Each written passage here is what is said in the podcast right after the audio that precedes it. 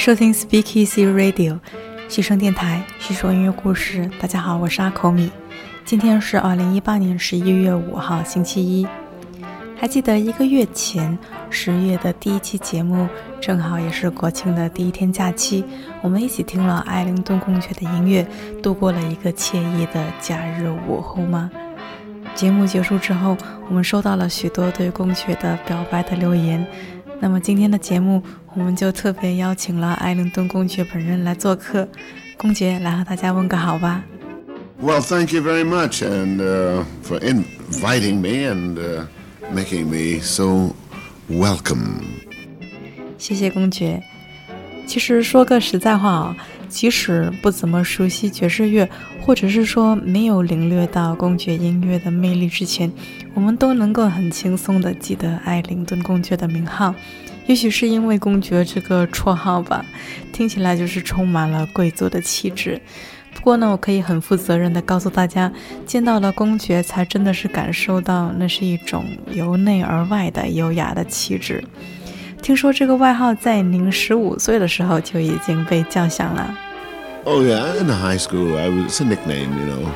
I always say that this young man and I used to hang out with Edgar McEntree. He was a kind of a dandy and uh, you know very social type fellow, and um, well dressed, and uh, I think that he thought that in order for me to be eligible for his constant companionship that I should have a title. 您大概是在十七八岁的时候创作了自己的第一首散拍乐风格的歌曲，好像是叫做《冷饮柜散拍乐》，不过我找不到录音了。Uh, I can't play it, but I'll show you how to suppose it. It was started like this.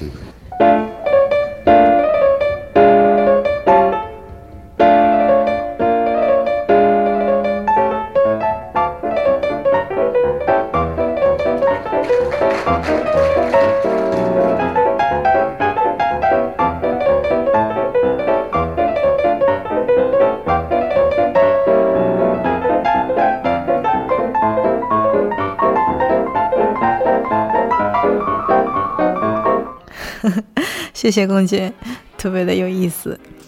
哎，但是其实听说您最开始表现出来的艺术能力还不是音乐，是绘画呢。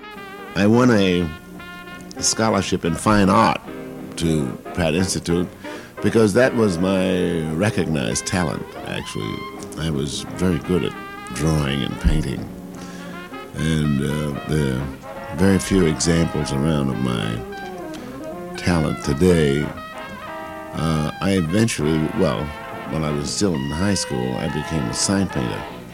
And I had a sign shop, and the guy who inherited the sign shop, Ewell Conway in Washington, D.C., is still, still has the shop. Well, he's, well, his son has it now, he's, and, uh, but they're still the big uh, sign painters in Washington. 要说选择一种合适的情绪或者是乐器的音色，艾灵顿公爵在这方面是没有对手的。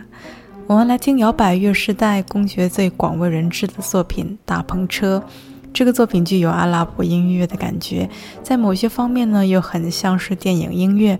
这大概也是公爵将音乐和视觉密切联系起来的天赋的体现吧。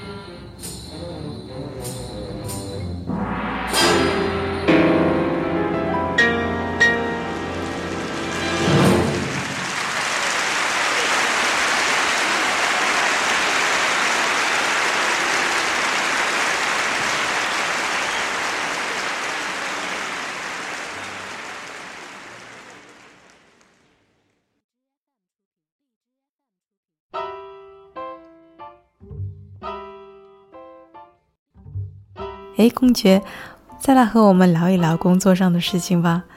作为一个乐团的领导者，要做的事情是不是特别多啊？Well, I'm not just in the band thing, you know. I'm I'm always writing something. I'm uh, I'm doing a show, and I'm supposed to do a picture, and I'm still writing for tomorrow afternoon's uh, chamber music uh, recital, you know. And and this is it. I mean, it's always writing today for tomorrow. I mean, I, when I say today for tomorrow, I don't mean that I'm writing for a concert six months from today, but I'm usually writing up to the minute of performance or something like that, you know, because uh, you know it's um, maybe it's uh, maybe fickle. I don't know. Maybe uh, last week's ideas are uh, cold or something. You know, they didn't or they didn't put them in the deep freeze. and They didn't keep. 您创作了非常多的歌曲， 会有不想工作、感到很厌倦的时候吗？Oh no, I just uh, we just uh, go go go. the way you know I describe my existence, don't you? Is that I just sit there, or I sit there, or lay there wherever I am, and somebody comes up and unlocks the cage and says, "Go, boy," you know, and that's it. And you go out and you go. That's 我记得那一首《湛蓝色的情绪》，就是您在一九三零年在纽约的一个晚上，等待母亲做饭的时候，用十五分钟编的。Yes, that's it. Oh, Mood Indigo started. I was uh, waiting for my mother to fix dinner in 19 in the fall of 1930, and uh, about 15 minutes. Uh, uh, you know, I, I had sketched out the whole thing. Uh, of Moon Indigo. The, it was just for a six-piece group, but it was all complete. It's one of those things that come uh, completely in one unit, which usually turn out to be satisfying. And uh, 15 minutes for the whole bit. 太厉害了！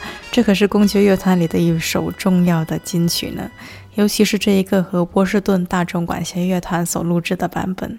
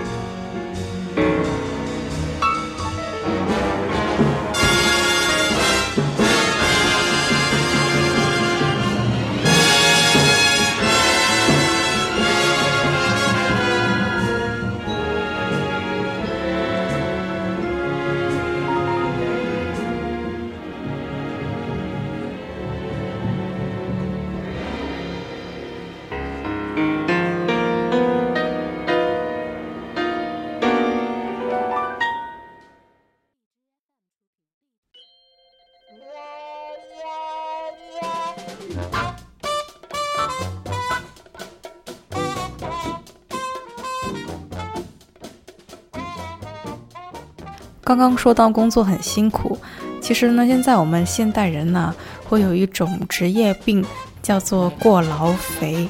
也就是说，工作太忙了，没有时间锻炼，然后呢，又忍不住胡吃海喝来慰劳自己，所以就会因为工作繁忙而导致肥胖。不知道公爵有没有这样的烦恼呢？I used to eat enormous amounts of food, and matter of fact, I used to drink enormous amounts of liquor.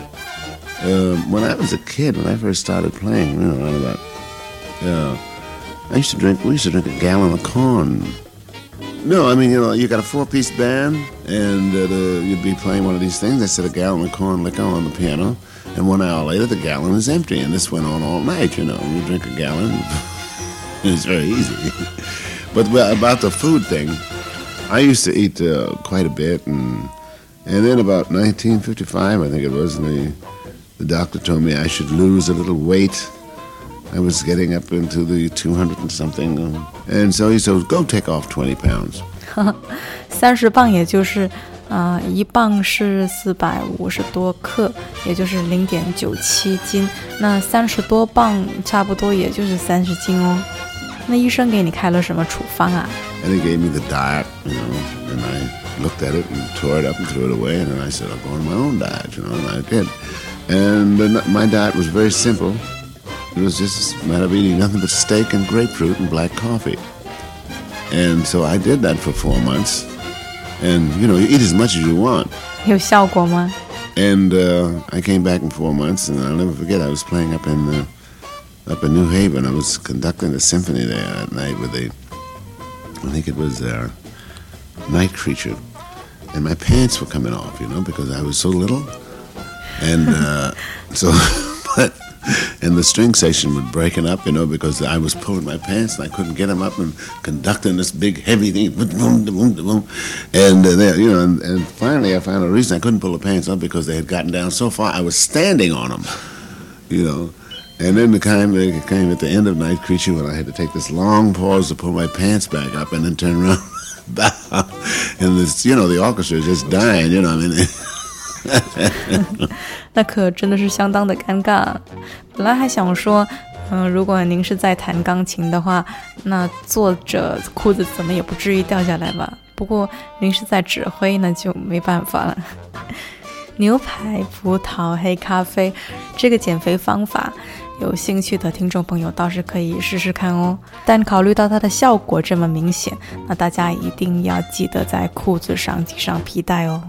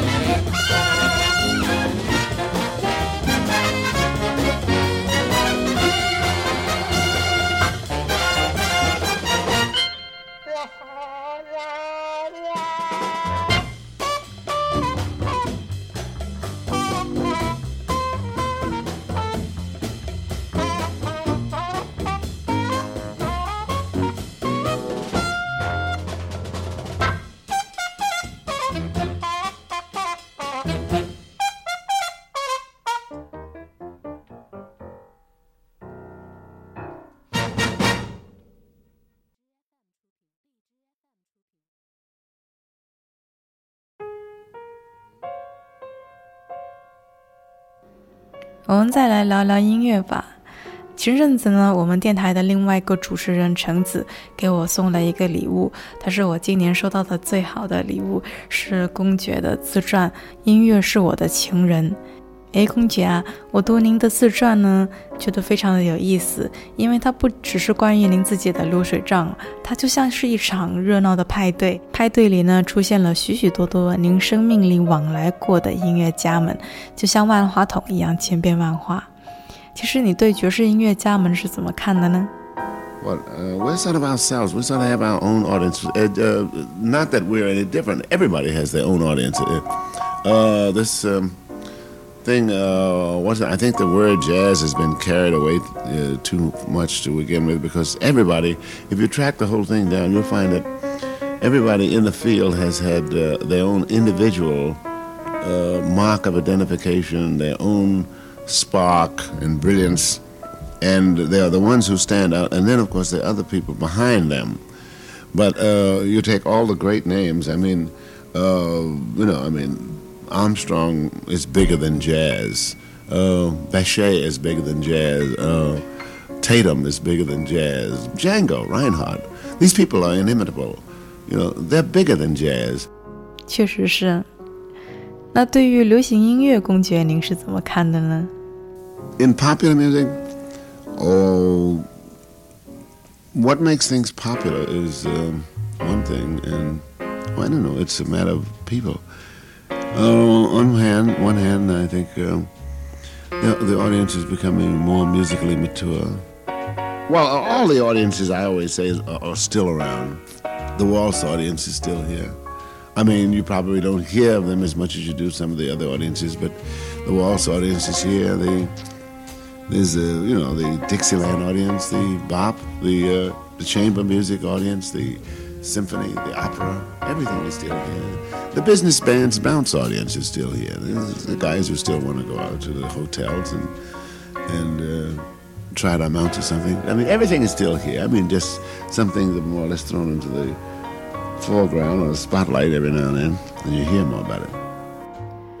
其实，公爵本人也是一位革新者。在一九二七年，他带领乐队开创了丛林风格。所谓的丛林风格，其实就是用小号装了弱音器的长号，还有单簧管、萨克斯等等，演奏着没有修饰的旋律。它听起来呢，就有一种原始、狂野而又神秘的感觉。在听众的眼前呢，就描绘出了一个神奇的非洲大陆，一个被魔法和威胁主宰着的大陆。可以听到沉重而茂密的森林发出的声音，这在当时可以说是先锋性的，只属于艾灵顿公爵乐队的产物。我们来听当时的一首《黑色与棕色狂想曲》。这个作品的主题来自新奥尔良的一首葬礼哀悼歌，曲子也进一步创新的用了多重的主旋律，色调变化和色彩丰富的韵律与和声非常的美妙。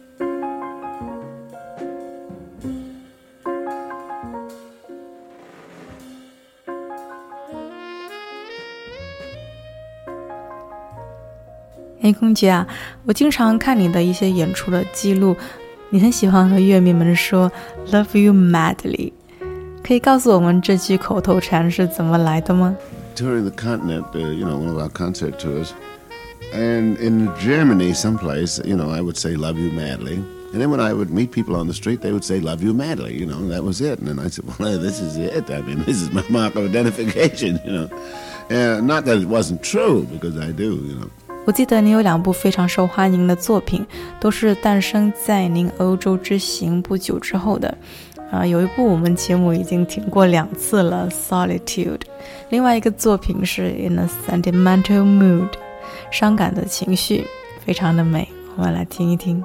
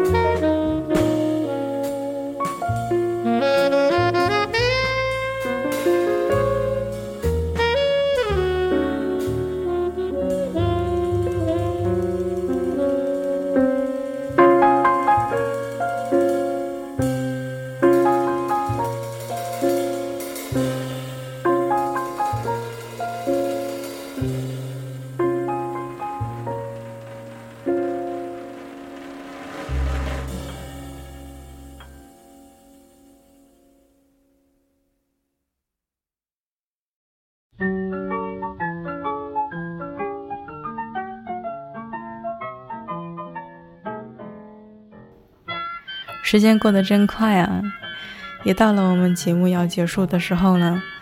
啊，最后想问公爵一个问题，就是作为一位全方位的音乐人，嗯，您觉得最重要的事情是什么呢？Well, the biggest thing I do, you don't mention the main thing I do.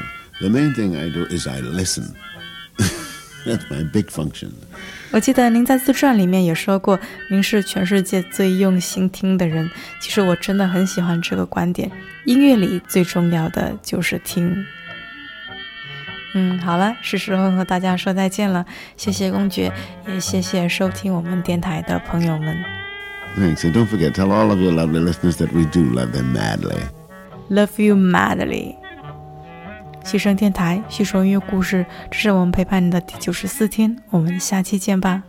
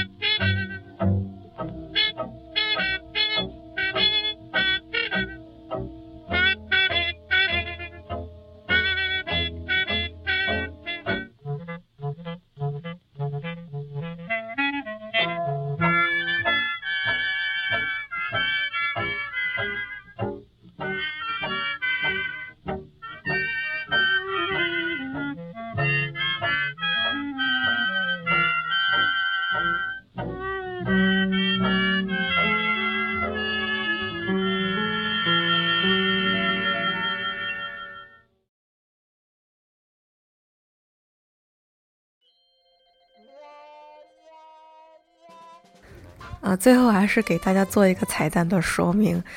艾灵顿公爵是在一九七四年去世，那当然也就不可能出现在我们节目中啦。